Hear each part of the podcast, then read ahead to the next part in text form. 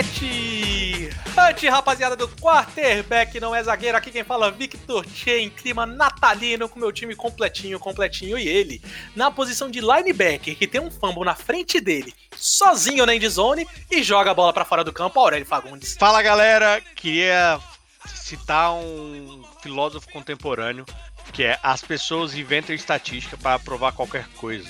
40% dessas pessoas sabem disso, Homer Simpson. Mas ele é um perdedor! Ele é patético! Ele é. é um Simpson.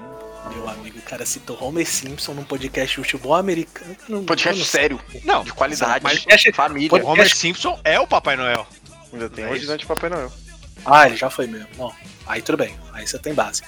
E agora aqui, do nosso lado, na posição de tight end, que pede first down pro árbitro com a bola 10 jardas atrás do first down. Cara, isso eu não acreditei quando eu vi, não. Luiz Felipe. Fala, galera. Queria dizer aqui que pro Rams ir pra casa, porque ele tá bêbado e ele bebeu muito chopp. Encontrou algum vencedor, filho? Nadinha. Ei, ei, Simpson! O que foi que eu lhe disse? Furacão! Oh. Vamos embora, menina. Vocês vão entender o que tá acontecendo. Spoiler! Ah, meu Deus do céu. Vocês vão entender aí. Vocês vão entender. Vocês vão entender o que, que tá falando. Enfim, é nesse clima latalino que a gente fala para vocês. Bem-vindos aí, se é a primeira vez que você tá ouvindo nosso podcast. E bem-vindo de volta, se você já tava aqui e tá acostumado com o nosso roteiro, que continua o mesmo. Que a gente faz uma análise defensiva, depois a gente vai pra análise ofensiva, os dois dessa última semana que rolou. Depois a gente faz um rápido giro sobre outros jogos que a gente achou interessante da semana passada. Depois disso, a gente faz um joguinho onde vai dar o poder para alguém caguetar os outros nos piques da semana que acontece logo depois. E para fechar, a gente faz o nosso abre o olho para vocês ficarem espertos com o que, que vai acontecer de melhor nessa semana que vem. Todo mundo preparado? Tamo junto, solta a vinheta! Partiu!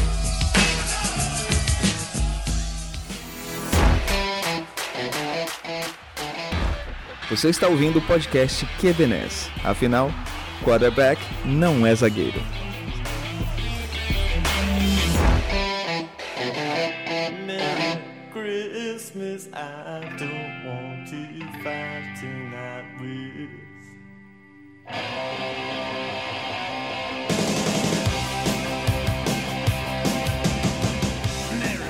É isso, galera. Semana 15, semana 15 já está aí, já é passado.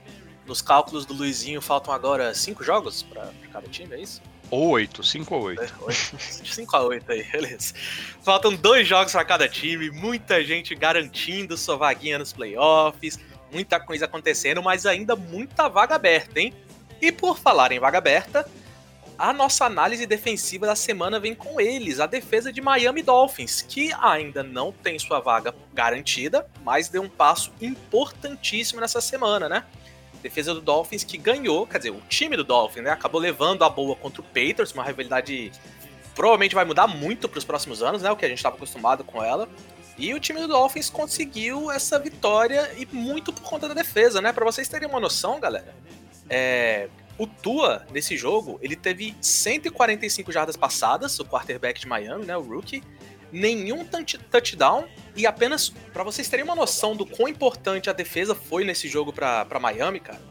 É, o Tua, quarterback rookie aí do Miami, teve 145 jardas passadas, apenas nenhum touchdown e uma interceptação nesse jogo que acabou 22 a 12 pro Miami. Então daí, beleza, ele ainda teve umas, uns TDzinho corrido, coisa do tipo, mas quando você ganha de 22 a 12 com seu quarterback não produzindo nada, você sabe que muito do, da, da do peso da vitória vem para a defesa, né, Aurélio? O que, é que você achou aí dessa defesa de Miami?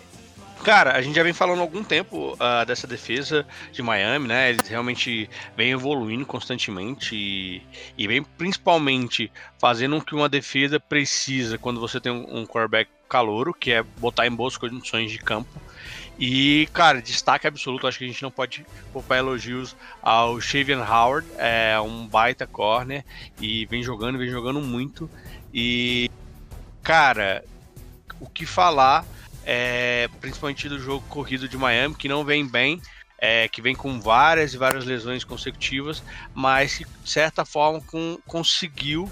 É, contra a, boa defesa até contra o jogo corrido do, do New England Patriots, 122 jardas e um touchdown, que é o Salvan Ahmed, é, o calouro aí que conseguiu jogar bem. Então acho que o principal destaque é a defesa botar em boas condições de campo e fazer com que o Tua não tenha que fazer mágica, não tenha que fazer nada de fora do, do normal dele e isso acaba gerando vitória. É, e falando um pouco mais dessa defesa, né? Uma defesa que vem sendo muito efetiva, mas ela vem sendo muito efetiva de uma maneira muito agressiva, né? Ela é uma defesa muito 880, ela tá sempre de olho na bola, sempre tentando colocar o ataque em posições boas de campo.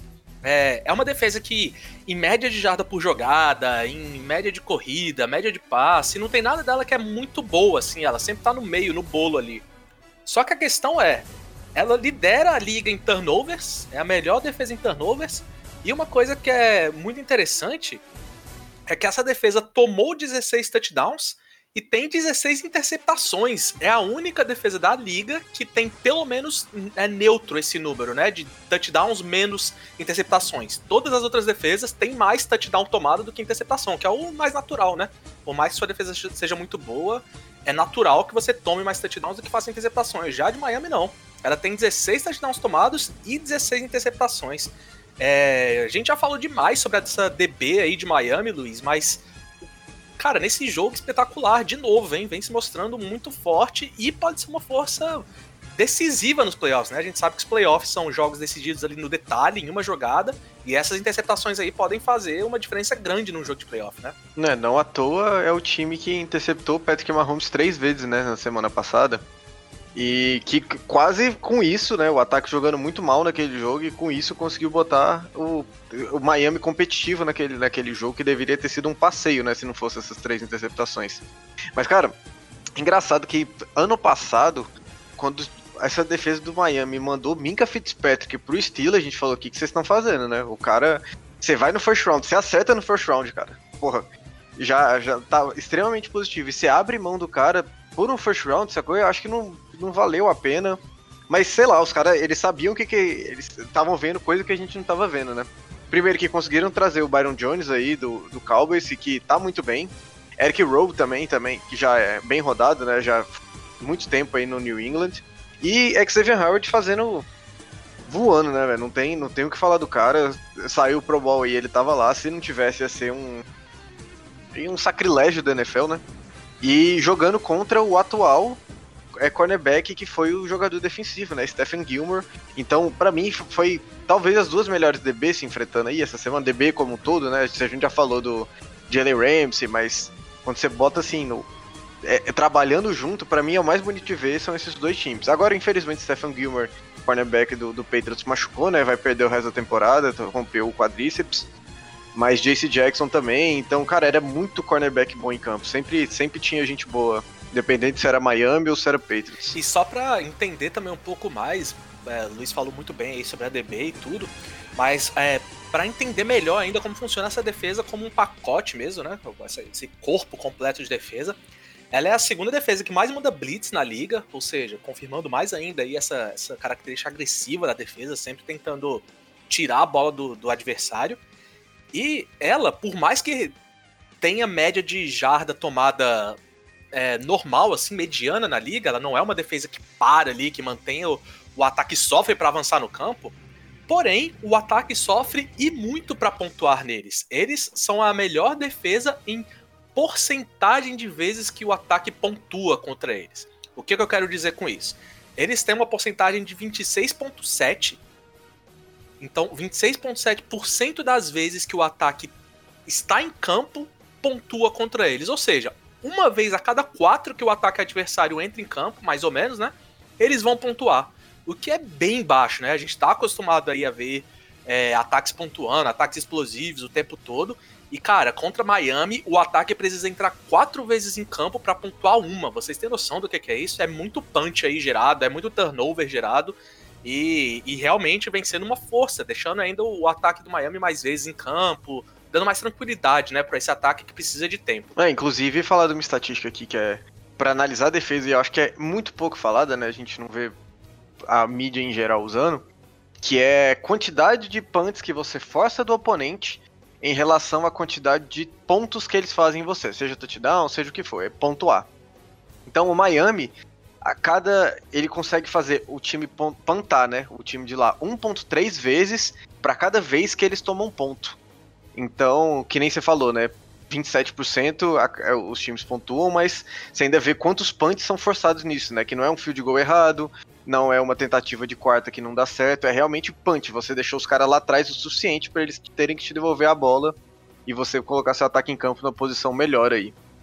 E a terceira marca da liga, né? Isso só tá, só tá atrás de Pittsburgh e Los Angeles Rams. Então, pouquíssimo falar dessa defesa de Miami pro trabalho que tá fazendo. Ah, isso foi bem, bem, bem característico no jogo com, contra o Patriots. É, eles tiveram eficiência é, em terceiras descidas de, de 88%, né? O Peyton só conseguiu converter 22% da, das terceiras descidas contra ele, que é justamente essa parte, né? Que é, que é pontuar, que é finalizar a jogada, enfim, que é, que é seguir adiante com o seu drive. Isso é muito forte. Eles estão hoje atualmente a, a maior é, streak, né? A maior sequência de turnover forçado pela defesa da NFL, com 20, né? Então, são 20 jogos seguidos que eles forçam pelo menos um turnover, e isso é muito forte. E essa, essa característica deles de forçar punches, enfim, né? Que isso, de certa forma, converte na eficiência de terceiras e quartas descidas dele. É, é, algo muito legal. A defesa cresce ali no, na terceira descida. É, e tem muito time na NFL hoje. Se a gente for falar uma, uma, um defeito de boas defesas, e aí eu posso citar, por exemplo, a defesa de New Orleans, é, a defesa do Chicago Bears, tem uma certa falha nas conversões de terceiras descidas, né? Elas permitem muito é, e acabam tomando muitas conversões que não deveria tomar, ao contrário da, da, defesa de Miami. E cara, beleza, falamos dessa defesa e falamos muito um nome e eu vou ter que falar de novo sobre ele, porque eu acho que ainda é pouco falado. Por mais que estão começando a falar dele, eu acho que ainda é muito pouco falado. E eu vou falar dele trazendo uma pergunta para vocês. É, vou falar aqui do Xavier Howard, né? Nosso quarterback, a gente já falou da temporada maravilhosa que ele tá, tá tendo. É, Miami a gente sabe que não é um mercado muito grande, principalmente por causa dos últimos anos, né? É, então ele acaba que fica mais apagado do que ficaria se tivesse em Kansas City ou sei lá, um time grande dos últimos anos aí. É, e eu vou trazer algumas estatísticas dele aqui. Ele tem 9 interceptações, 17 pass deflections, 47% de passes completos na direção dele. E os quarterbacks, quando lançam na direção dele, tem um rating médio de 45,3. Ok? Bons números, né? Agora eu vou comparar com o nosso jogador defensivo do ano passado, Stephen Gilmore, que teve uma temporada absurda temporada passada, ganhou o prêmio merecidíssimo. Só que, cara, olha isso. O Stephen Gilmore, temporada passada, teve 6 interceptações, 20 pass deflections, 50,5% dos passes completos na direção dele e um rating na direção dele de 44,1. Ou seja, o Howard já tem três interceptações a mais do que ele, só tá três pass deflections atrás e ainda tem dois jogos para serem jogados. Ah, passes completos e rating ali acaba que um um pende um pouquinho para um lado, outro pende para o outro. E aí eu quero saber de vocês.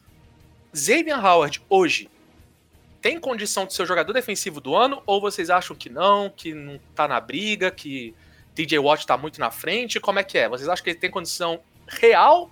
Ou vai ficar só no papinho mesmo e é isso? É, cara, é, para mim ele hoje, hoje, em termos de cornerback, é o cornerback mais talentoso da liga. Uh, o que ele vem fazendo, a capacidade dele de impactar o jogo é, é muito grande. Mas a gente sabe que infelizmente a NFL ainda é muito midiática. E o que, que, se fala e o que se constrói muito em relação à mídia, aos especialistas, é o que vai fazer diferença em relação até essas premiações, né? A gente questiona bastante, por exemplo, o fato de só quarterbacks estarem recebendo como MVP há algum tempo, uh, enfim. Uh, acho muito difícil. Até, bom, apesar do Steelers estar em baixa, mas o Steelers por muito tempo foi falado sobre é, o exponente de futebol americano, por estar invicto e tudo mais, e a, a, grande cara da franquia era o TJ junto com o Big Ben e o Juju. Então, assim, ele era um cara que estava sempre na mídia, sempre sendo falado. Acho difícil uh, o prêmio sair do TJ, viu? Pelo, pelo que ele vem jogando e agora pelo até meio que o talento, o grande expoente de talento meio que solo ali na defesa do Steelers, acho que isso é um exagero, mas ele perdeu vários outros caras que também, o, o Dupree, que ajudava com ele, enfim, também ajudava a gerar pressão e ele mesmo assim está conseguindo ser eficiente. É, hoje, para mim, o Howard é top 3 corners da liga. É, a gente está vendo, o para mim, o Troy Davis White também está numa temporada diferente. Uh, ele, na verdade, há algum tempo, desde que ele foi draftado, ele vem, vem com bastante talento. E o Jalen Ramsey também é um cara que não tenho o que falar do cara. Então, é, o fato de ele estar no top 3, passando o Jerry Alexander, o Humphrey, as pessoas estão falando bastante dele, até o Stephen Gilmore, o Marcus Peters, são caras mais é, é, com mais mídia e mais falado do que ele, já é um grande adianto. É, eu gostei que você juntou dois caras de um cara só aí, o Marcus Peters e o Patrick Peterson, mas os dois cabem na mesma posição, isso não é problema, os dois deviam estar nessa lista aí de qualquer forma. E você falou do TJ Watts, hoje nas casas de apostas, o TJ Watt não é o favorito, viu? Seria para mim também, eu concordo com você, para mim eu daria o prêmio para ele. Só que Aaron Donald hoje é o favorito e Xavier Howard é o terceiro. Então, é possível, a questão do mercado eu acho que pesa bastante, porque que nem você falou, Stephen Gilmer teve números muito piores do que o do que tá tendo o Xavier Howard e mesmo assim levou tranquilo, né? Ano passado a gente não era bem claro, porque acho que a mídia girou em torno disso, né, de fazer o cara realmente ser, não não desmerecendo ele, né, mas o Xavier Howard se tivesse a mesma mídia, estaria ali na, na conversa mais à frente, com certeza. E, e, a gente falou de números de cornerback, né? Eu acho que cornerback é a posição mais difícil de você avaliar por número. Mas é aquele negócio: se o cara tem números bons, ele é bom. Se o cara tem números não ruins, e não digo ruins de rating, de porcentagem de passo completo, mas em questão de interceptação, de passe defendido, isso é muito difícil de analisar, porque o cara pode ter zero interceptações e tá fazendo a melhor temporada de um cornerback já vista na, na história da NFL. Mas quando o cara tem número, não tem que discutir, né? cara tá com nove interceptações. É bizarro esse número. E para mim ele entrava em segundo ainda. Para mim eu ponho ele na frente da Aaron Donald, que eu acho que esse ano tá levando muito por nome. É a força que é, mas TJ Watt e Xavier Hart para mim estão à frente dele. É, exatamente isso que você falou, né? Às vezes o cara tem poucas estatísticas, mas porque estão lançando pouco na direção dele. O Darrell Reeves era uma ótima, um ótimo exemplo disso né, na época que jogava. Não tinha tantas interceptações, não tinha tanto pass deflection, simplesmente porque ninguém queria arriscar jogar na direção dele. Hum tá na ilha dele e ninguém vai para lá. Exatamente, exatamente. Agora, quando você tem esses números altos e ainda assim o rating é baixo na, direção, na sua direção, passes completos são baixos, a galera tenta lançar na sua direção e não consegue, é, não tem pra onde ir, né? Uma temporada maravilhosa dele mesmo, concordo com você. E vou concordar também, viu? DJ Watt e Xavier Howard deviam estar na frente do Aaron Donald. É um ótimo exemplo aí de como é, a mídia, de como a imagem do jogador dá esse impulsionamento nele, né, para ele ganhar os prêmios, prêmios individuais e coisas do tipo. Não que, assim, é, é difícil falar mal do Aaron Donald em algum sentido, né, porque o cara talvez o melhor DT que a gente viu jogar, talvez o melhor DL que a gente viu jogar, né, o mais dominante. Se você tivesse que escolher um desses três pro seu time, você escolheria o Aaron Donald, mas nessa temporada os outros estão à frente de produção, né? Indiscutível, eu acho. Enfim, é boa, boa resposta dos dois, dois não ficaram no muro aí. E agora vamos falar de outro time. A gente falou aqui de um time que ainda não tem sua vaga classificada, agora a gente vai falar de um time que já tem sua vaga classificada sim. Está muito bem, obrigado, que é o nosso querido Kansas City Chiefs. Finalmente vamos falar desse ataque do Kansas City Chiefs, hein? E o mais surpreendente, a gente vai falar do ataque do Chiefs numa semana que ele não foi tão explosivo, tão bonito. Porém, ainda muito efetivo. E é isso que eu acho assustador. O mais assustador do ataque do Chiefs, para mim, é isso é um ataque recheado de talentos, porém ainda tem um staff muito competente por trás dele. É isso que, que é complicado, cara. Mesmo num dia que o ataque não estiver bem, que vai ser um dia a cada 300 dias do ano, ainda vai ter um staff que talvez vai fazer esse time ganhar com o time não jogando bem. Que foi mais ou menos o que vai. Falar que não jogou bem acho que é demais contra o Saints, mas não foi a partida mais brilhante deles, né? Mas ainda assim, é claro que isso também é um pouco de foi um problema do lado dos Saints que os Chiefs soube explorar. Mas para vocês terem noção, cara, o tempo de posse do Chiefs nesse jogo foi de 41 minutos e 14 segundos contra 18 minutos e 46 segundos do Saints. Foi um baile de posse de bola do Chiefs para cima do Saints. Conseguiu impor o jogo corrido contra a defesa do Saints, que é uma defesa maravilhosa contra o jogo corrido.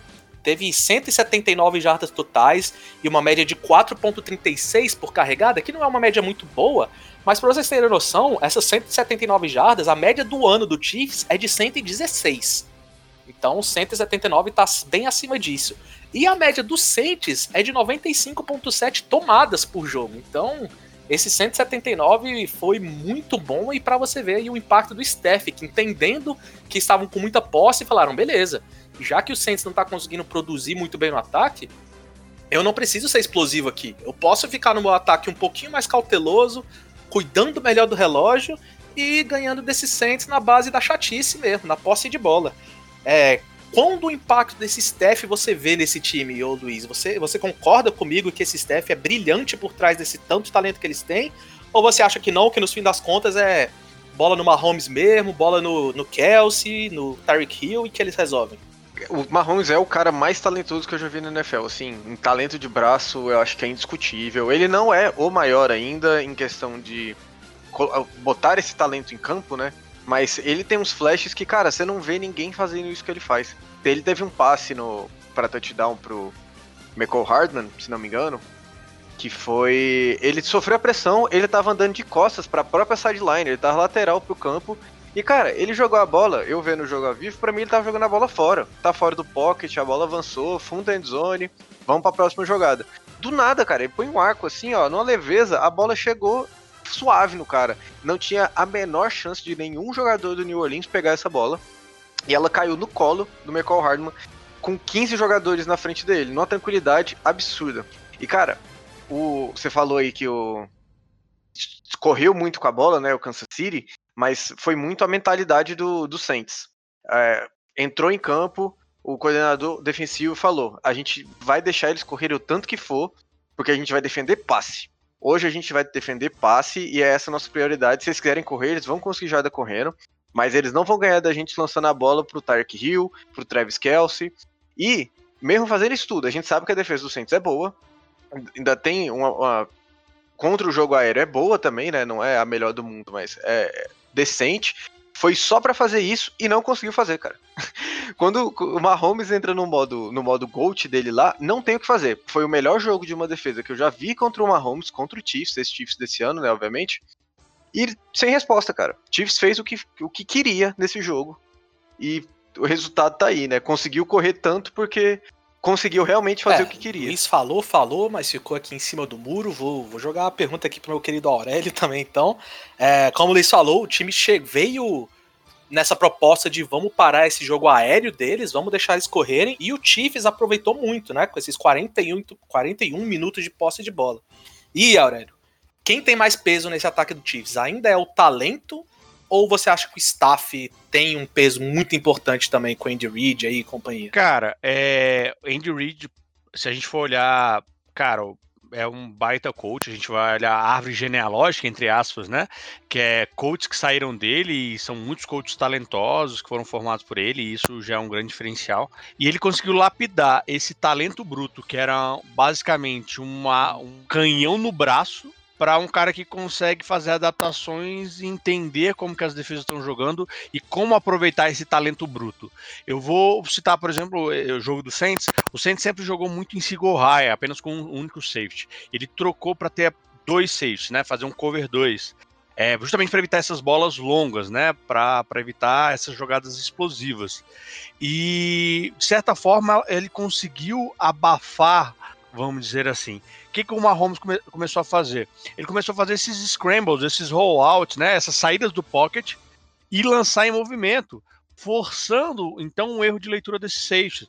Não é à toa que ele ficou de 7 para 12, 63 jardas e dois touchdowns, além de 39 jardas correndo com a bola toda vez que ele é, saiu. E nesses três scrambles que ele ganhou 39 jardas, todos foi for first down. Então ele conseguia sempre manter é, seu ataque em campo, e isso vai cansando é, a defesa de um modo geral, não só a defesa do centro, mas a defesa do modo geral. Que é uma, uma defesa boa, foi uma defesa que conseguiu é, pressionar o Patrick Mahomes dentro do pocket, ele teve quase 40% dos snaps pressão dentro do pocket. É, apenas porque ele é o Patrick Mahomes, que é, é um ok, não é nada de outro mundo, mas é ok. 191 jardas, um touchdown uh, e teve três sacks dentro do pocket. Então é, é, é, muito fruto do Andy Reid e dessas adaptações e principalmente ensinar o Mahomes converter esse talento que é o cara consegue lançar de qualquer jeito a bola, de qualquer jeito. olhando, não olhando, de costas, de frente, quanto movimento, por cima, por baixo, com a mão direita, com a mão esquerda, caindo, pulando, enfim, voando. O cara é, é, é uma insanidade, mas isso tudo só é convertido quando você tem um sistema sólido, um sistema que permita e te dê liberdade de fazer isso. Se você pega esse mesmo cara e põe no Jaguars, um sistema pífio de jogo, um sistema pífio de treinamento, não, não converte em nada. Talvez ele ganhe, ganhasse até um jogo ou outro pelo talento dele. Mas não vai converter em nada, isso não vai gerar nada. Isso não, não vai gerar frutos. É algo momentâneo. Então, acredito que é muito uh, o Andy Reid que subiu no draft, é, falando um pouco do Saints. É, o Saints estava pensando em pegar o Patrick Mahomes e o Chiefs subiu uma posição antes e pegou o Patrick Mahomes na frente do Saints, que estava pensando já na época sobre ter um, um substituto pro Drew Brees. É uma baita escolha se mostrou mais do que acertada aí. Que isso, cara atacou de águas de graça aqui, não precisava disso. É... então, e deixa eu só, só fazer um comentário aqui, que o cara falou que o Jaguars é pífio, mas tem a lei Mauro César Pereira que quando você fala pífio tem que falar patético simultaneamente.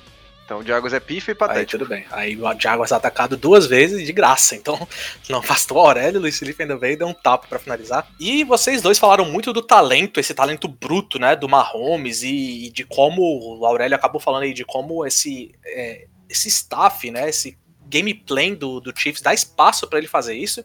E é exatamente sobre isso que eu quero aqui perguntar para vocês e ver se vocês concordam comigo. É, eu tava vendo esse jogo, eu, assim, é uma coisa que já vem muito tempo, mas nesse jogo parece que caiu a ficha, assim, para mim. Porque o Chiefs faz o estranho, o esquisito ser efetivo. Eles meio que invertem o conceito do que é uma trick play. Porque, assim, é, você tá num jogo, por exemplo, você vai jogar amanhã contra o ataque de sei lá quem. Se não for alguma coisa muito específica, cara, você não vai fazer, olha, caso eles façam flea flicker, a gente vai fazer isso, isso, isso. Isso não existe, cara. Trick plays são exatamente jogadas que você não, não, não, prepara exatamente um gameplay contra ela. Se acontecer, o jogador tem que ter um feeling natural ali de como lidar com ela, porque você não vai prever quando o time vai usar aquela flea flicker uma vez a cada 30 jogos que ele use. Já o Chiefs é o contrário, cara ele tem essas jogadas que seriam trick plays incorporadas dentro do playbook deles e vira uma situação de jogo normal. Ou seja, isso que eu falei do Flea Flicker pro Chiefs é o oposto. Você tem que estar tá preparado sim. Pô, um shuffle pass para um tight por trás da OL. Um shuffle pass pro seu wide receiver principal que entrou como tailback por trás da OL para infiltrar na OL numa situação de red zone são coisas que são, teoricamente, eram para ser trick plays, mas contra o Chiefs não. Contra o Chiefs são jogadas normais, e aí você tem que se preocupar com elas, a mais do que as jogadas que você já teriam que se preocupar, que são as jogadas normais, entre aspas, aí, vai, que os outros ataques também fazem. Nesse jogo, por exemplo, a gente vê um TD do Tyreek Hill, que foi um TD meio esquisito, meio diferente do que a gente está acostumado. A gente viu um touchdown do Travis Kelsey dessa forma também, e uma conversão de dois pontos do Kelsey, todas em red zone, todas em situação de jogo que a maioria das vezes os times tentem, tentam ser mais pragmáticos, aquelas chamadas mais padrões, né, do que a gente está acostumado. Mas o Chiefs não, o Chiefs faz a trick play ser uma, uma ameaça real, uma ameaça presente o tempo todo no jogo. Vocês concordam comigo ou vocês acham que não, que não é só o Chiefs, o Chiefs não tá, não tem nada de diferente dos outros times aí da liga? Eu acho que o Chiefs é o time que pode fazer isso, né? Acho que todos os times têm a caixinha de ferramenta ali para usar a qualquer hora. Só que a caixinha de ferramentas do Chiefs é uma caixona, né? Porque os caras têm que, têm que ter uma coisa maior por usar muito, então não pode ser tão previsível na imprevisibilidade. Só que, cara, eles têm o QB que tem, né? Que nem eu falei, para mim é o QB mais talentoso hoje na liga, então é o cara que você pode botar em situação mais escrota possível, que ele vai te dar um passe decente. Decente não, né? Um passe perfeito ali qualquer hora, em qualquer situação. É, rollout, 60 jardas downfield, ele quase acertou, né? O wide receiver botou as duas mãos na bola e não pegou nesse jogo contra o Saints. Mas quando você tem isso, cara, e você tem o Andy Reid, que deve estar tá entediado já, de tanto que ele vê o Mahomes em treino fazendo as paradas loucas, ele querendo mostrar para todo mundo, eu acho que todo time tem, mas eles têm mais porque eles usam mais. E só trazendo um pouco, você falou sobre essa caixa de ferramentas, né? E é incrível como esse corpo de recebedores dele também é um corpo extenso, né? Um corpo profundo que a gente fala, né? Tem muita profundidade no corpo de recebedores. Porque você tem, claro, Kelsey, Tyreek Hill, essa galera que a gente fala mais. Só que, cara, Hardman, Watkins e Robinson são jogadores muito explosivos, né? O Watkins dos três é o menos explosivo, na palavra, no sentido da palavra. Ele, tá, ele é o melhor dos três, mas é o menos explosivo. E, e esse é o problema. Você, você tem um Kelsey pedindo bola no meio do campo, Só que você não pode ficar dobrando toda hora no Kelsey, porque você sabe que se você deixar um Hardman da vida ou um, um Robinson numa cobertura simples, profunda, essa bola vai chegar, porque o Mahomes vai acertar, né? Então, junta essas trick plays, junta todo esse talento com essa profundidade de recebedores e dá no que dá, né? É, realmente um, parece que é um time perfeito pro Mahomes mostrar todo o talento que ele tem. Eu gostaria muito de finalizar só com um comentário, porque senão, se eu não falar, ninguém vai falar. O que jogou o Trey Hendrickson, né, DE do New Orleans Saints nesse jogo, já vem jogando muito bem durante toda a temporada e foi esnobado, esquecido e jogado de escanteio nesse Pro Bowl. E cara, é, o cara não merecia isso. O cara tem realmente tá vindo uma temporada muito, muito forte e conseguiu sacar o Patrick Mahomes, o cara que é muito veloz, né? Um cara que tem uma certa leitura de jogo e conseguiu sacar ele duas vezes durante o jogo contra o New Orleans. Aí. É que fez, Patrick Mahomes, que fez o Cameron Jordan da, do Saints aí também passar uma vergonha, hein? Que ele tava no rollout, o Cameron Jordan acompanhando. Patrick Mahomes mandou, parou aqui, Cameron Jordan parecia que tava indo pro vestiário, pô. O cara só seguiu pra sideline ali, ó, de pô, não é comigo, vamos pra próxima. Ah, o cara mandou, vou comprar bala na padaria.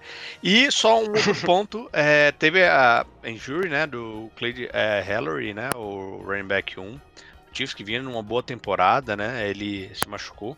A gente ainda não sabe exatamente é, o tamanho da gravidade, eles se falam de, no melhor cenário, duas duas ou três semanas. É, no pior cenário, talvez fora da temporada, ainda, ainda não se sabe exatamente como que vai ser. Mas vai ser a, a, talvez a hora do, do Von Bell, que veio para esse time para ir para o Super Bowl, para aparecer, para agregar valor. Talvez mostrar o valor dele aí. Vamos ver como que vai ser essas próximas semanas. É, e ele só precisa voltar em fevereiro, né? Porque o Chiefs vai jogar em fevereiro e é um fato isso. Ih, olha lá, querendo zicar, querendo zicar. Mas aí, mas aí conhecendo o QBNES, semana que vem acabou o time.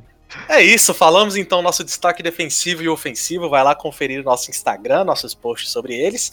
E agora vamos no nosso giro da rodada. Aurélio do céu, o que que tá acontecendo com esses Steelers, Aurélio? É.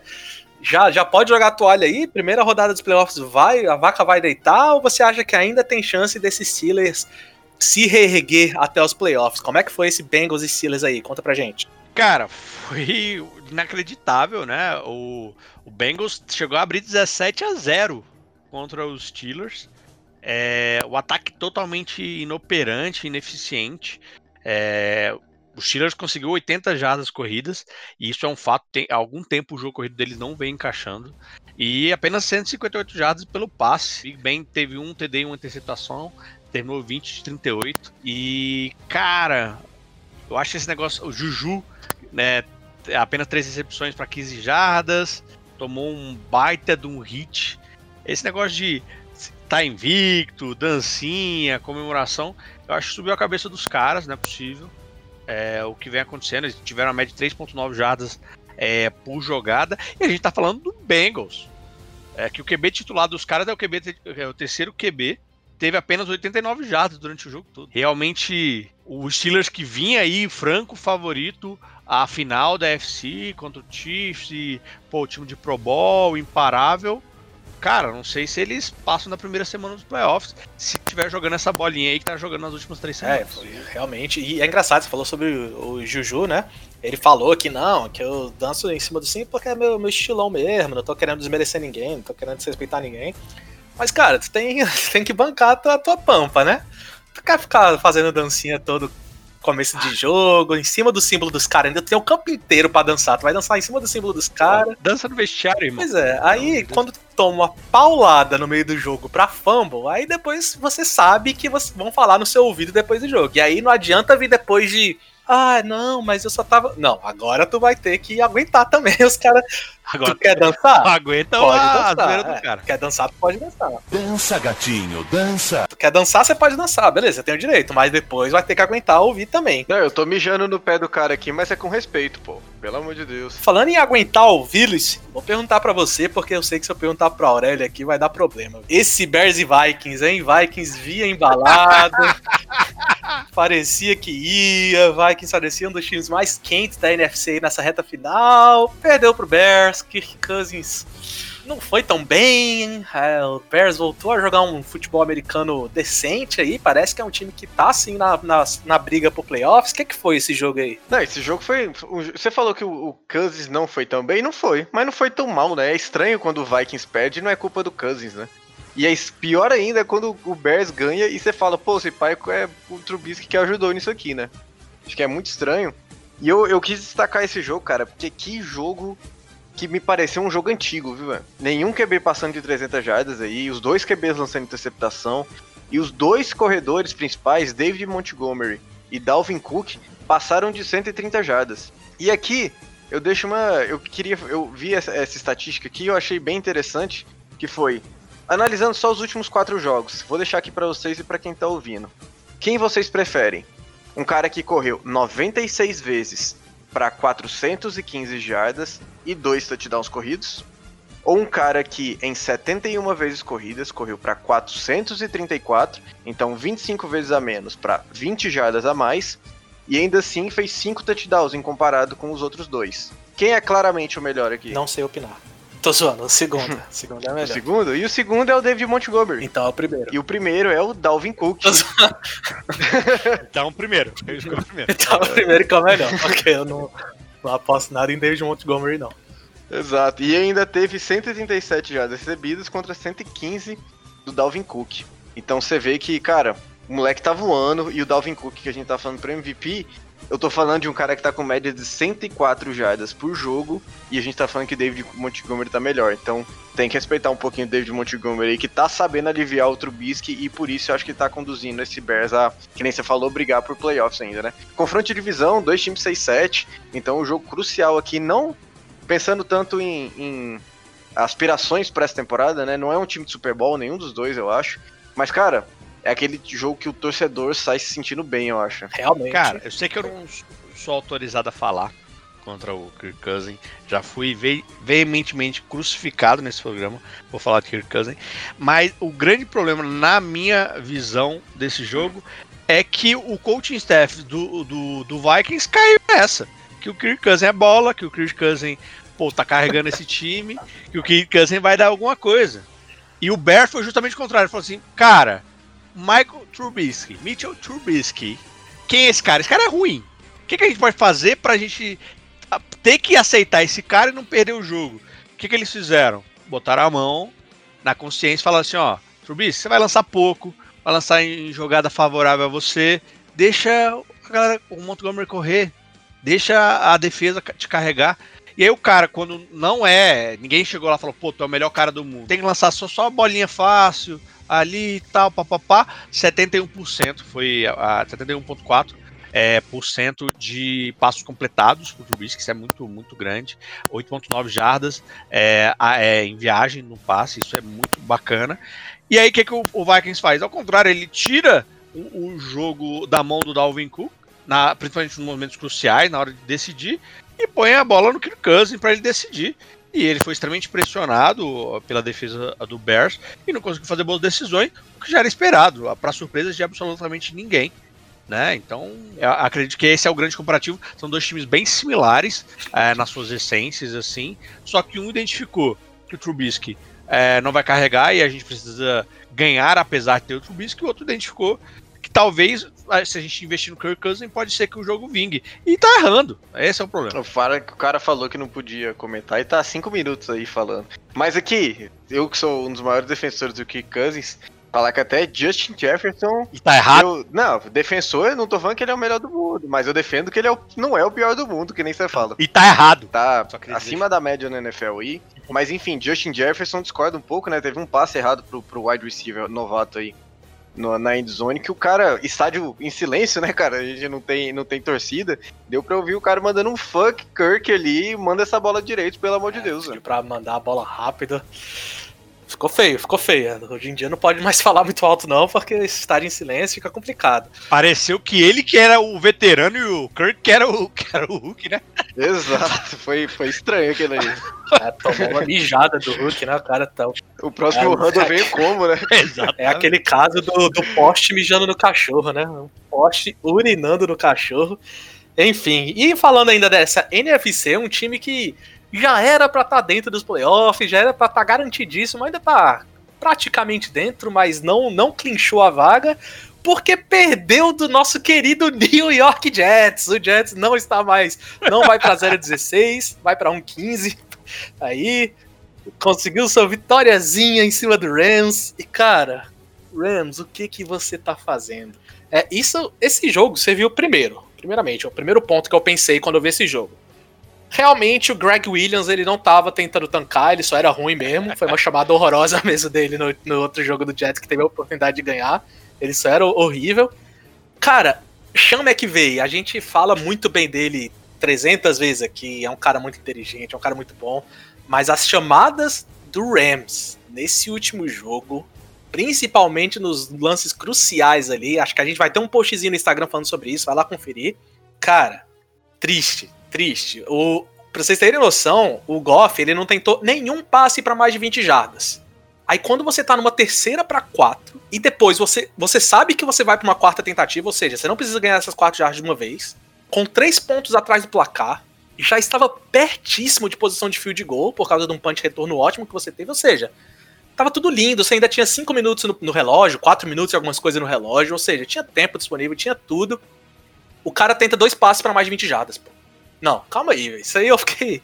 Isso eu fiquei de cara, velho. O cara não tentou nenhum passe o jogo inteiro para mais de 20 jardas. Quando precisa de poucas jardas ali, só para garantir pelo menos um fio de golzinho, para ficar mais tempo em campo, o cara tenta dois passes de mais de 20 jardas, passe incompleto nos dois. Triste, bola de volta pro Jets e o Jets encerra o jogo aí. E só para fechar aqui o que eu quero ideia aqui, eu quero até perguntar para vocês. O que vale mais? Você motivar um pouquinho o seu grupo, falar, olá galera, a gente não é esse balde de bosta tão grande, a gente é só um baldinho de bosta. Ou vocês acham que vale a pena mesmo é tancar, porque agora o Jets não é mais o primeiro pick, hein? O Jaguars agora é o first pick, que pode pegar o Trevor Lawrence agora aí no first pick, dar um steal absurdo no, no Jets aí.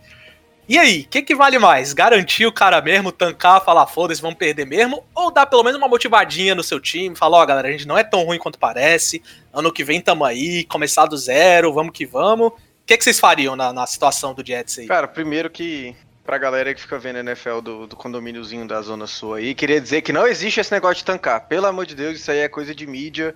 Pode existir de front office. Isso eu, eu aceito. Você falar que o GM tá tancando, que os caras lá de cima estão mandando os caras, alguns jogadores chave embora pra fazer uma troca boa. Tipo, a gente vai perder agora. A gente não tem os jogadores, mas a gente tá pegando pique de draft, a gente tá pegando prospectos melhores. Isso eu, eu acredito que exista. Mas falar que jogador joga para perder e comissão técnica não faz o menor sentido para mim, porque é a, é a, vida dos caras, é o ganha-pão deles. Se ele joga mal, se ele deixa de fazer uma jogada, é um contrato que ele não assina. Então esse negócio de tancar para mim existe de cima para baixo baixo para cima não faz o menor sentido. Exato, o Luizinho aí comportou das meninas, é o que de cima sobe e o de baixo desce. E o motivo todo mundo já conhece é que o de cima sobe e o de baixo desce. bom, bom, bom. Exatamente, tem que respeitar a ordem das coisas aí e uma ordem das meninas, inclusive. Então, para mim, esse não é um jogador que vai ganhar o jogo. Você vai botar o Trevor Lawrence lá no Jets, vai ser o que o, o, o Burrow fez essa temporada jogou como nunca e o Bengals perdeu como sempre. Então, é, diferente de basquete, diferente de outros esportes coletivos que você consegue concentrar a bola num cara, futebol americano não é assim, não é um cara que ganha o jogo, é um conjunto e vale assim a pena você motivar, principalmente os caras ficarem, né? Os caras podiam ter Jamal Adams, por exemplo, que tá indo pros playoffs pela primeira vez com os Seahawks aí e perderam porque não tem, não consegue botar o que o time tem, tem um plano pro futuro aí. Queria, queria aproveitar que você falou do Bengals perder como sempre, só se for com o Burrow, né? Porque ganhou dos Steelers. Né? Então, Esse era o problema. Dizer então, isso, o Jets mas... tem que pegar o Trevor Lawrence e botar o reserva. o problema é o. É. E perceba, Aurélio, e perceba que ele podia ter usado o Herbert nesse exemplo aí com o Chargers, que também tá perdendo, tá jogando, mas ele usou o Burrow, que jogou metade da temporada. Beleza, tá, puxa ah, um pouco okay, a sardinha é, Ok, tudo bem. Mas eu queria deixar é, dois pontos muito interessantes. Primeiro, eu fico feliz é, pela vitória do Jets por causa de um cara que é o Frank Gore. É, ele não merece estar na história, a história dele manchada por um time 0-16. Vai ficar manchado por um time 1-15, mas 0-16 não. Então já é um cara bacana. 0,16 pra 1,15 não é uma vitória só de diferença. Cara, é um, vale por umas 5 vitórias essa vitória aí que tira o seu zero. Mas, então eu fico feliz por isso. E outra coisa, um ponto-chave. É, a, a OL do, do Jets teve uma melhora, ele conseguiu se- segurar inclusive o Aaron Donald. É, que teve. Ele empatou pela menor quantidade de pressão que ele gerou a um, quarterback na carreira dele. A gente tá falando de um cara que é um monstro sagrado na DL. E ele conseguiu apenas, apenas, entre aspas, 16.1 é, de pass rush é, contra um QB apenas três vezes no- nos downs que ele entrou contra o passe, que é pouco pro Aaron Dorn, porque para qualquer outro cara seria muito bom. E conseguiu segurar, é, segurar isso e conseguiu, de certa forma, impactar o jogo nessas pequenas decisões, como o Tia falou, né? É, foi o erro de field goal é, ali no final do primeiro quarto, do primeiro tempo. Essas coisas assim que foram se acumulando. Parece que o time do, do Los Angeles estava meio que relaxado. Tipo, ah, não importa o quão mal a gente jogue, a gente vai ganhar do Jets. A gente mesmo já falou isso em vários podcasts, né? Pô, não importa o quão mal você está. Mesmo assim, você vai ser melhor que o Jets. E o- parece que o Rams estava escutando nosso podcast na vinda pro estádio e falou: pô, é verdade, o cara do QBNES lá falou. Mano, vamos jogar relaxadão aqui, dar uma poupada, não vou dar uma suada que a gente ganha de qualquer jeito. E tomou essa traulitada aí. Eu, eu concordo aí com o que vocês falaram, principalmente que o Luiz Felipe falou, que a maioria das vezes esse tanque vem de cima, né? Aquela temporada que os caras falam, não, não vamos contratar ninguém, deixa o time do jeito que tá, quem tiver precisando de contrato alto aí, manda embora também, vamos trocar uma galera. Isso eu concordo. Mas assim, falar que tanque de jogador staff não existe e que é, tipo assim, que não existe, eu já acho demais também. Eu acho que em termos de coletivo, é muito difícil acontecer mesmo. Mas jogadores pontuais não jogarem por causa de equinho, porque não tá afim, porque não tá gostando do time, ah, isso acontece, viu? Individualmente isso acontece e acontece demais. Jogador não dá o máximo. Não, isso. Então, exatamente. Isso aí eu acho que existe. Mas isso não é tancar. Porque tancar pra mim é você perder pensando em ter uma posição melhor no draft, Ah, sim, pensando em acertar seu, jo- seu time melhor. Isso é jogador que não quer estar no time. Isso Exatamente. existe pra caralho. Exatamente, exatamente. Então concordamos, Felipe, concordamos. Concordamos É demais, pela primeira vez na vida. É, falar que não tancar é. Não, é concordar que, por exemplo, a Argentina contra o Peru na Copa de 78 não foi comprado. Aí, Lógico, Aurélio- logicamente Aurélio foi quer comprar briga comigo de graça. Aqui, mas É isso. Vou deixar, vou deixar pra lá isso aí. Enfim, e o Luiz Felipe falou aí que essa uma vitória aí do 1.15 pro 0.16 conta como cinco vitórias. Eu discordo, eu acho que essa uma vitória conta como um Trevor Lawrence. É isso, basicamente, né? É isso, é. Esse é o tamanho. É isso. Esse é o tamanho da vitória. É. Beleza, galera, passamos pelos nossos giros da semana, o que significa que tá naquela horinha do dia, hein? Estão prontos? Pronto demais. Vamos. Joguinho novo essa semana, né? Horinha, horinha do dia de quê? Opa, opa! Vamos que vamos! Só da vinheta!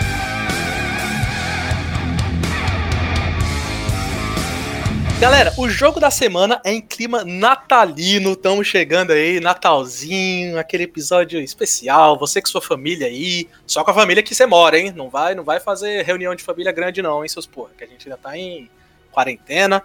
Mas aí, você com seus queridos, a galera que mora com vocês aí, aconchego do celular, sempre rola o quê? As crianças fazem aquela listinha de Natal, né? E o jogo dessa semana é exatamente isso, é a lista de Natal. Eu vou dar uma categoria para os nossos dois integrantes aqui, e eles vão ter que fazer uma lista de cinco nomes. Os dois vão escrever juntos aqui, um não pode ver a resposta dos outro, do outro. E quando eu falar já, os dois mostram a lista, eu vou ler a lista aqui para os nossos zagueiros, e quem acertar mais nomes, quem colocar mais nomes nessa lista que esteja dentro da categoria, ganha o jogo da semana. Se os dois empatarem, como sempre, o poder de caguetar vem para Yo. Tudo certo entre vocês? Entenderam tudo Vamos aí? vamos, Papai Noel. Beleza, então vamos lá. O que que acontece? Esse ano a gente vai ter jogo no Natal. No dia 25 de dezembro a gente vai ter jogo, né?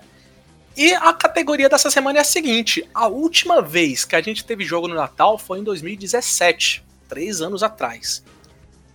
Vou ajudar vocês aqui. Nesse dia de 25 de dezembro de 2017, a gente teve um Steelers e Texans. E a gente também teve um Raiders e Eagles, em clima natalino, todo mundo comendo a sua ceia, família reunida. E aí, eu quero a lista de vocês. A lista de Natal de vocês vai ser a seguinte: eu quero saber cinco jogadores que marcaram touchdown naquele dia. Ok? Então vamos lá. A gente teve um Steelers. Marcar não pode ser lançado. Não pode ser correto? lançado, perfeito. É o seguinte, eu quero desses dois jogos, Steelers contra Texans e Raiders contra Eagles, eu quero cinco jogadores que marcaram touchdowns, sejam eles recebidos, corridos ou de defesa, ok? Obviamente não vale os quarterbacks, senão ficaria muito fácil. Então, cinco jogadores que estão nessa lista. Para ajudar vocês, eu vou dizer que tem oito nomes aqui. Foram oito jogadores ao todo que fizeram touchdown nesse dia 25 de dezembro de 2017. E é isso que eu quero saber de vocês. Eu vou dar um tempinho para vocês escreverem a lista de vocês aí. E pode dar, pode dar aí, tá valendo.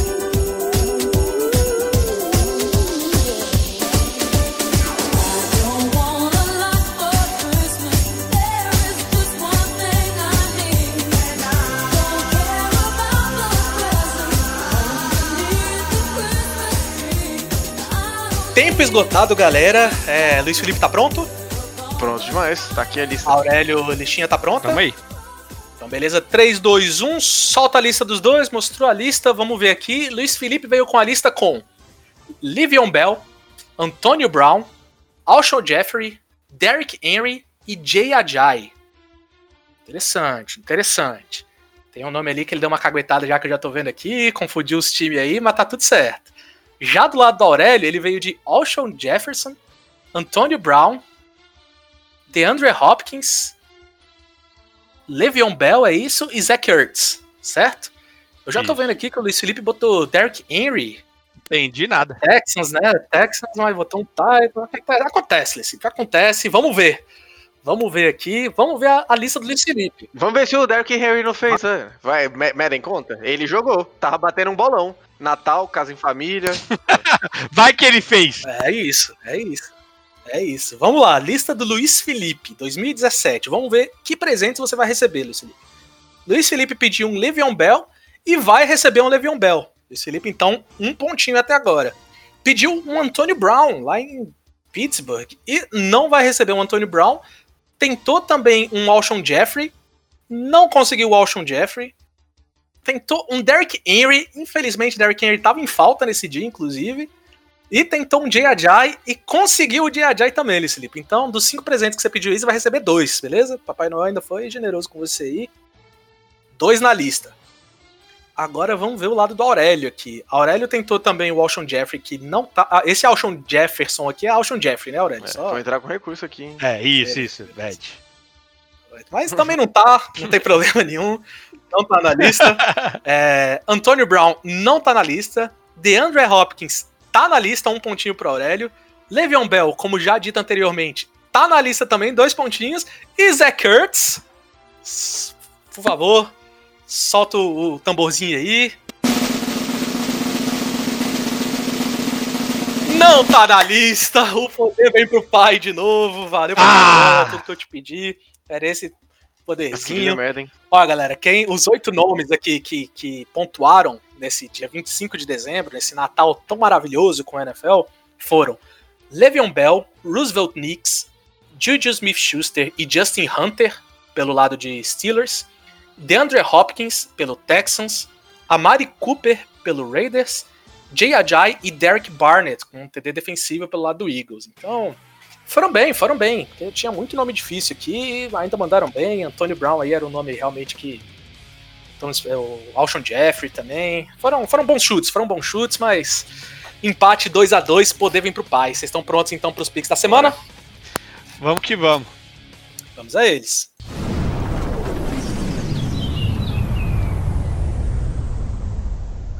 Então, lembrando aqui como é que foi os nossas performances na última semana, o Aurélio, de novo, hein, Aurélio? Te ajudei, te dei esse Jets, era óbvio, era óbvio que o Jets ia ganhar. Ih, Jets. rapaz. Dei o presentão de Natal pra Era tu. óbvio. Tamo óbvio, junto, é. moleque. Você escolheu. Presente de Natal, Aurélio, é dar sem receber, entendeu?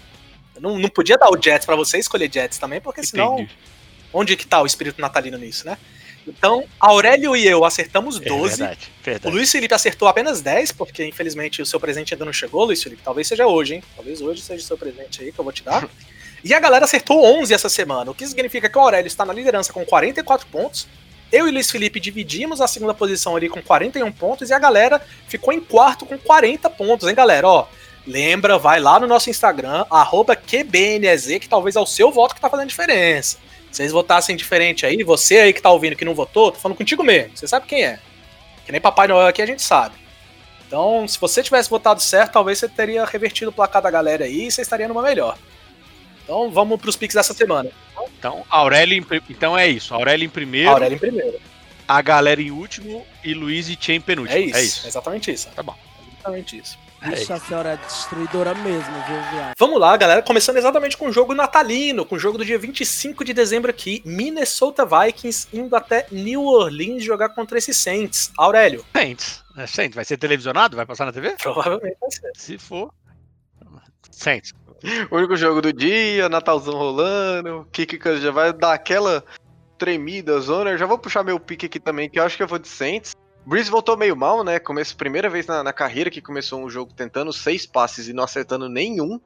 Mas depois engrenou, né? Terminou o jogo bem, então acho que ele conseguiu tirar um pouco da ferrugem aí que tava de ficar um mês parado e acho que vem quente contra esse Vikings.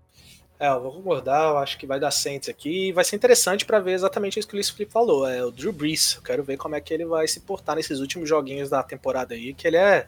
Se o Saints quiser alguma coisa mais do que simplesmente nos playoffs, precisa do Drew Brees trabalhando, né, nesses playoffs. Então, nós três indo de Saints aqui. Tampa Bay Buccaneers indo até Detroit jogar contra esse Lions. Ah, Tampa Bay. Vamos Tampa Bay aí. É, acho que não tem como, Tchê, o Bucks perder esse jogo. Não tem como. Eu já vou te falar aqui, Luiz Felipe, tem como e tem como pra caralho, mas eu vou de, vou de Tampa Bay aqui. Esse... Ah, eu não vou, não vou me estender não, que esse time do Buccaneers, o que, que me dá de dor de cabeça, eu não vou te contar, viu? São Francisco 49ers indo até Arizona jogar contra o Cardinals. Cara, esse é um joguinho chato, um joguinho chatinho da semana aí. É, pro, pro 49ers não vale mais nada, mas pro Arizona vale os playoffs. Ah, mas é um confronto de divisão, então eu vou de 49ers. Cara, o Arizona que tá 8-6, tá pegando a última vaguinha, a sétima vaga aí dos playoffs, brigando contra o Chicago, né, que tá 7-7, até contra o Minnesota, que tá 6-8. Então acho que esse 49ers já eliminado, tá doido pra jogar uma água no chope do rival aí, hein. Só que dito isso, acho que a Arizona vai conseguir sobressair ainda, é um time de calibre de playoffs. Ali embaixo, né, na- bem no limiar dos playoffs, mas acho que esse ano vai. É, eu acho que esse o fato do jogo tá valendo muito mais pra Arizona do que pra São Francisco, vou de Arizona aqui, acho que vai dar Cardinals esse jogo. Miami Dolphins indo até Las Vegas jogar contra esse time esquisito do Raiders. Dolphins, vou de Dolphins. É, eles, precisam- eles querem carimbar aí a ida deles aos playoffs, então precisam vencer. É, vamos de Miami Dolphins. É, o Raiders que eu acho que esquisito define, né? Um time 7-7 e que o único time que ganhou do Chiefs 13-1 13-1 aí. E deu um calor no outro jogo, né? Rivais de divisão, joga duas vezes por ano. Só que acho que o Dolphins vai mostrar de novo um bom futebol aí. E esse jogo do sábado, hein? Ficar liga- ligado que jogos bem diferentes essa semana. Três jogos no sábado, né? Um na sexta, fora os tradicionais três de domingo e um na segunda. É. Que bom, né? Ele não tem que ficar ouvindo familiar em casa. Que isso, pô. É o quê? É isso, é isso. Luiz Felipe demonstrando seu espírito natalino aí, coisa maravilhosa. Enfim, eu vou de Dolphins aqui também, mas eu acho que vai ser um joguinho complicado, viu? Acho que, acho que vai dar Dolphins, mas acho que vai ser complicado pro lado de Miami, mas acho que ainda dá Dolphins aí. Agora chegando nos nossos jogos habituais, jogos de domingo aqui. A gente tem um Colts indo até Pittsburgh jogar contra o Steelers, hein? Que jogão, amigos, que jogão. Colts, é, pelo encaixe. É, Colts precisa ganhar até para garantir aí a, a divisão da FC contra o Titans. Eles estão empatados 10-4. E com essa derrota e prevendo a vitória do Browns, o, o Steelers, que era o time invicto, talvez fique em segunda divisão. Cara, e essa AFC Sul aí que a Aurélio falou tá pegada, hein?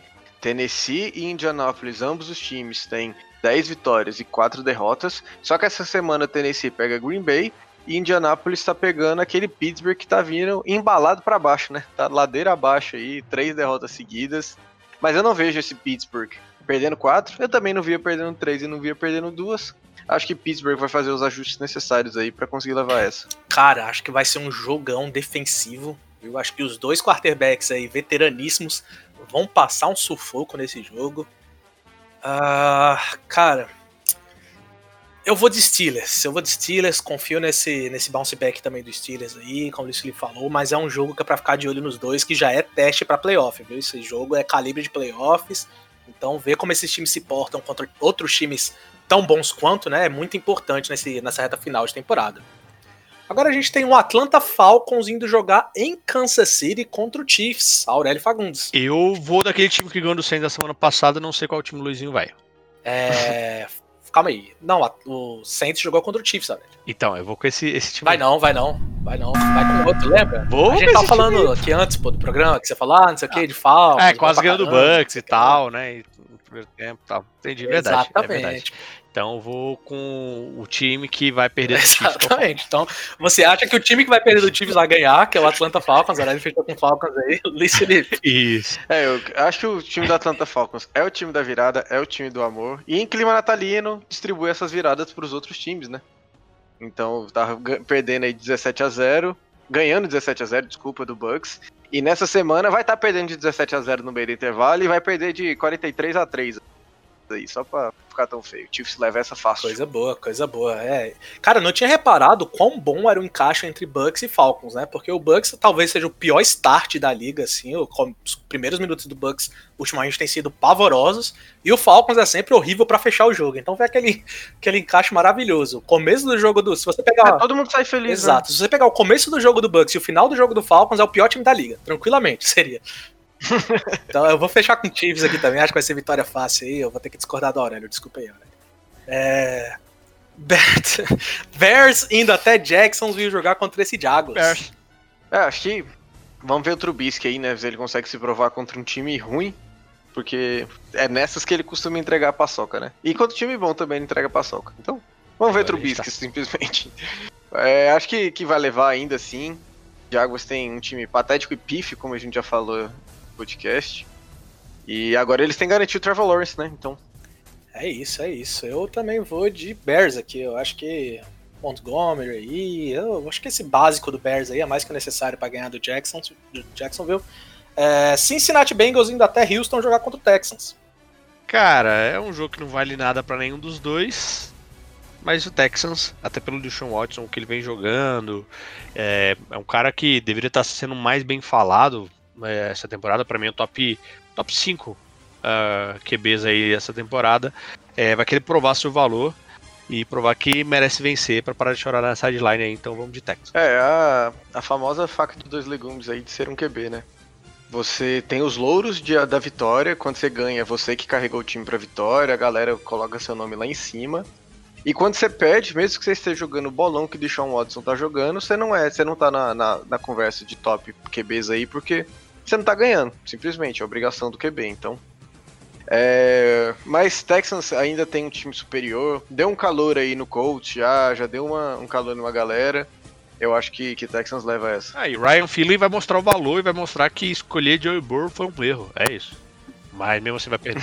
É, eu vou fechar aqui também com o Houston Texans. É muita gente lá na nossa página hein, pedindo o Justin Herbert no lugar do, do Watson no, no Pro Bowl, hein? Que é- cabe, cabe discussão, cabe discussão. Eu acho que eu iria com o Watson ainda, mas bela temporada mesmo do Herbert, é Hulk, tem a hype toda.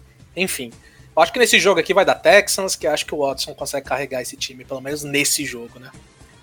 New York Giants indo até Baltimore jogar contra o Ravens. Jogo importante pros dois, hein? Pois é, jogo importante para os dois. É, Baltimore tá aos poucos retomando. Tá que jogou contra o Jaguars também não tem como né, tirar muito mérito em relação a isso, mas foi realmente um stomp assim. Se o jogo corrido voltou a dar uma ajudada, e Gus Edward. É, eu vou de Ravens. É, meio com o pé atrás aí, mas vou de Ravens. Cara, eu acho que vai ser um jogão. É o tipo de jogo que o Giants gosta de, que nem eu já falei, botar água no chopp aí da galera. Mas acho que, é, que o chopp aí vai ficar bem. Bem choposo ainda pro Ravens, viu? Acho que leva essa. Um cara que não bebe me manda um chopp e vai ficar choposo. O cara realmente não tem Eu queria falar não diluído, pô, mas não diluído é estranho. mínima intimidade com o Danone. estranho. Cara, Ele vai ficar muito amargão cara mesmo. faz a mínima noção do que tá É, falando. eu vou fechar aqui de Ravens também. Eu acho É que o isso. Giants pode sim complicar esse jogo pra Baltimore. Mas acho que o jogo vale demais pro Ravens. Claro, vale muito pro Giants também, mas Ravens é um pouco superior ainda ao Giants e não deve deixar essa oportunidade passar de conseguir uma vitóriazinha aqui. Cleveland Browns indo até New York jogar contra o Jets. Vamos de Cleveland. Cleveland Browns. Claramente Cleveland Browns. É o time que tá despontando no NFL com bastante talento aí.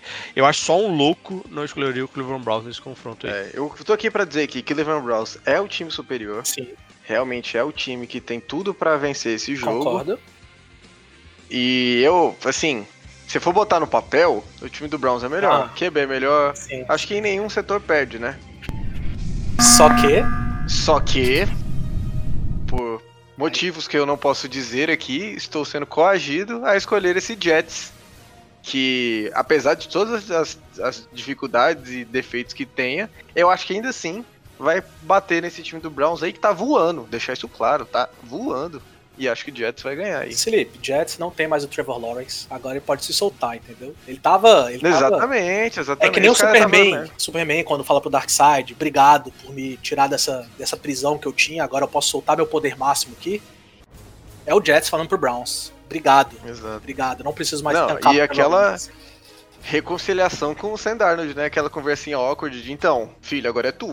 É, cara, é tu, mas não é tu tanto não, que a gente tá de olho no Fields também, mas vai aí. Vai. Depois a gente conversa.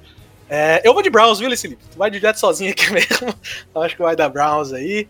É, Carolina Panthers indo até Washington jogar contra o Football Team. Cara, o Washington tá numa boa fase, a sua defesa tá, tá evoluindo, evoluindo bastante. É líder da divisão, né? Atualmente, se os playoffs fossem hoje, é quem iria aos playoffs. Vou de Washington. Washington. De Washington aí. É, e a gente tá nesse eterno dilema aí, se CMC, Christian McCaffrey, né, o running back do Panthers, vai voltar ou não. O cara tá semana a semana, já tem sete semanas. Então, ah, cara, a quem diria nesse ponto que a gente estaria tendo essa discussão? Quem ganharia? Era o Washington ou o Panthers, né? Panthers que vinha no time médio bom e o Washington a gente previa ser um dos piores da liga. E acho que eu vou fechar de Washington aqui, viu? Acho que essa defesa vai esquentar o. Esquentar o chopp de novo aqui pra cima do, do Bridgewater. Zero. Aí, aí o cara ali, né? tá 100% nas, nos trocadilhos de chopp aí. É, eu vou fechar com vocês também. Eu acho que vai dar futebol time aqui. Defesa tá bacana. Eu acho que eles ganham esse jogo aí. Denver Broncos indo até Los Angeles jogar contra esse Chargers. Chargers, né? É, sei lá, cara. O joguinho dos times bem esquisito. Tem jogo que o Drew Locke joga tudo que tem pra jogar, mete 4 TDs e no outro jogo ele tá apagado. Herbert a gente sabe que vem na constante, mas que nem vocês falaram aí mais cedo. Joga como nunca e perde como sempre, né?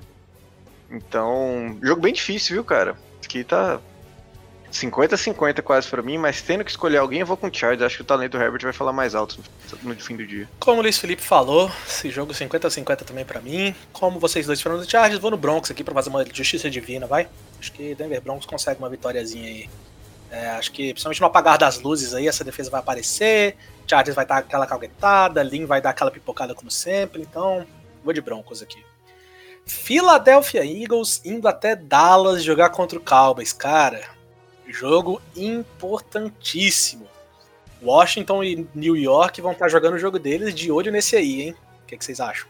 Ah, eu vou de Dallas Cowboys. É, jogou bem contra os 49ers é, na semana passada.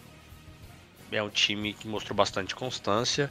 É, inclusive af- afastou o Elliott, né? E parece que o time conseguiu encaixar melhor, não sei.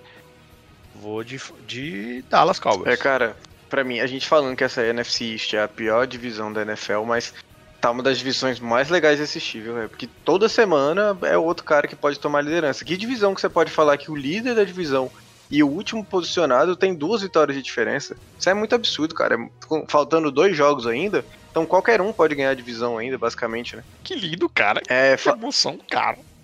que emoção, cara. É bonito de ver isso. É, é o clima natalino tomando conta. É, eu vou de Eagles, cara. Acho que Jalen Hurts entrou muito bem aí.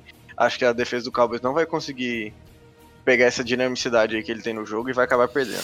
É, eu vou fechar aqui com Dallas Cowboys. Eu acho que são dois times que melhoraram muito nos últimos, nas últimas semanas. Acho que o Cowboys ainda tá um passinho à frente, joga em casa. É, vai ser um jogo muito pegado, pode ir pra qualquer lado mesmo aí. Los Angeles Rams indo até Seattle jogar contra os Seahawks, valendo muita coisa dentro dessa divisão, hein? Seattle Seahawks. Vamos pro Seahawks aí que tá, tá aí tentando garantir a sua vaga é, como líder da divisão. aí. É, eu acho que Seattlezinho leva esse jogo também. Acho que o Russell Wilson vai começar a entrar naquele clima de playoffs. Já estão garantidos, né? Já estão 100% nos playoffs. Não sabe se ainda por wild card, né? Que eles com certeza pegam. Ou se pela, pela vitória de divisão, mas Acho que vai dar Seahawks também. Vai ser muito interessante, cara. Russell Wilson contra uma defesa boa do Rams ou o Goff contra uma defesa ruim do Seahawks? Bem complicado. Eu vou, eu vou de Russell Wilson aqui ainda, vai. Eu vou de Seattle também. Mas tem chance do Rams dar uma chopada diria desse Dá uma gelada nesse chopp pra rusão. Tennessee Titans indo até Green Bay jogar contra o Packers. Jogão também. hein? Cara, jogo mesmo. É, Aaron Rodgers já tá no, no modo dele. Vou, vou carregar esse time nas costas. Mas acredito que o Titans tá bem encaixado, cara. Cara, bem difícil esse jogo, bem difícil mesmo. É... Agora me bateu a dúvida aqui.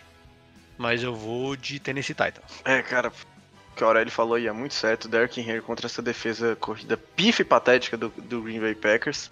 Vai ser, vai ser um dia longo pra defesa. Só que eu acho que aqui eu ainda fico com o Green Bay Packers, viu? O Aaron Rodgers que aí acabou de lançar pra 40 touchdowns essa temporada, né? Primeiro QB a fazer isso em três temporadas diferentes. Então eu realmente acho que ele tá naquele modo God e que. Sei não, acho que eu daria MVP pra Vai ele. botar hein? o colarinho. Vai botar o colarinho no Exato. No final do caras. dia, os Packers vão empacotar o aí Meu do amigo, por favor, para. É, vai ser um jogo muito interessante exatamente por causa disso, né? Um jogo corrido muito forte, talvez o jogo corrido mais forte da liga, contra uma defesa muito ruim contra o jogo corrido.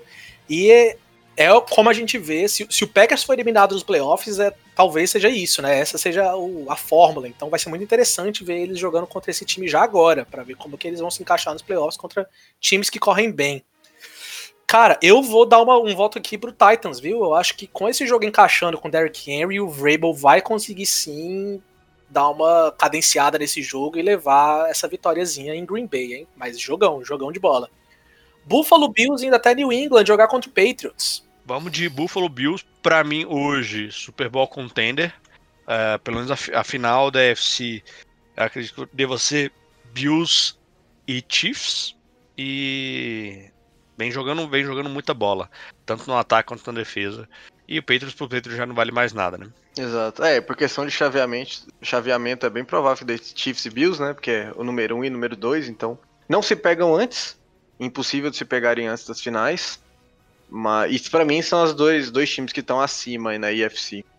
E, cara, vai, vai ser Bills, né? Não tem, tem nem muito o que falar. Depois da gente ter esse jogão aí de Titans e, e Packers no Sunday Night, nosso Monday Night vai ser bem chopin aguado. Meu amigo. Por favor, acabe esse podcast, tio, por favor. É, eu vou. Eu vou fechar aqui com o Bills também. É, vocês já falaram os motivos. É, lembrando que o Bills não tem a segunda vaga garantida ainda, né? Tem que estar esperando esse Titans, esse Colts aí que podem beliscar essa vaga. Até o próprio, o próprio Steelers, né? Podem ficar com essa vaga de segundo seed aí. Mas eu acho que de todos esses times que a gente falou, acho que o Bills hoje é o mais forte mesmo, só ficando atrás do Kansas City e eu acho que eles levam essa vitória facilmente também. E já que falamos de todos os jogos dessa semana 16, eu quero saber de vocês. Aurélio Fagundes, abre o olho pra quê nessa semana 16? Justamente pro jogo que a gente falou que vai ser o confronto mais equilibrado da semana. Green Bay Packers contra Tennessee Titans, pra mim é o jogo da semana. É, é o jogo que pode definir muita coisa para as duas divisões e é justamente esse encaixe. Se tiver um jeito para o Rodgers, o Aaron Rodgers vai ser com o jogo corrido e se tiver um jeito para com o Tennessee Titans vai ser justamente com ataques explosivos, ah, forçando a você talvez tenha que abandonar o jogo corrido. Então seria o, o confronto Batman versus Robin ou de acordo com o Luizinho, Chopp versus cerveja em lata, mas essa, essa pegada aí. Beleza, beleza. Os caras não aguentam mais, não tô aguentando mais isso aqui. É, Luiz Felipe, abre o olho pra quê? Cara, eu vou falar pra gente abrir o olho pra essa corrida aí do, do first round, viu? First overall aí do, do draft do ano que vem. Jaguars essa semana tá jogando contra o Bears. Então é um jogo ganhável pro Jaguars, viu? Bears que não vem tão bem. Talvez Gardner Minshew jogue, jogue mais aí que o Trubisky consiga levar. E Jets pega um cara que foi o first round, né? Baker Mayfield foi o first overall aí, dois anos atrás. E vamos ver quem que entrega mais a paçoca, ou melhor, quem que entrega mais o chopp aqui, né? Ah, não. Não aguento mais, tá cara. Cara, o meu abre o olho, o meu abre o olho vai para esse jogo que a gente acabou de falar, Los Angeles Rams indo até Seattle jogar contra o Seahawks. Cara, é um confronto de divisão. Só disso aí já é muito interessante. É um confronto pela primeira posição da divisão, que torna mais importante. E vai ser interessantíssimo novamente nessa temporada ver Lockett e Metcalf jogando contra Ramsey e Williams, tá? Principalmente quando esse embate estiver acontecendo com Seattle em campo, vai ser muito interessante de ver como é que o Seahawks vai lidar e novamente como é que vai lidar com Aaron Donald. A gente sabe que a OL do Seahawks não é a melhor coisa do mundo e Aaron Donald aí a gente já falou que beleza, que talvez não mereça ser o melhor jogador de defesa, mas ainda assim ele tá na briga para ser o melhor jogador de defesa, isso diz muito sobre ele. E já do outro lado, quando o Goff entrar em campo, vamos ver quão o Rams vai ser efetivo contra essa defesa do Seahawks. Precisa ser. Se quiser bater o pé como um time que vai chegar forte nos playoffs, tem que ser efetivo contra uma defesa fraca do Seahawks. E é isso que a gente vai ficar de olho nesse jogo. Muito obrigado, Aurélio. Muito obrigado, Luizinho, pela presença de hoje. Curta aí o Natal com a família de vocês. Vê se não chama a gente pra casa de vocês. É isso. Vejo vocês semana que vem. Falou! Tamo junto. Até a semana que vem. Falou, galera. Abraço. Merry Christmas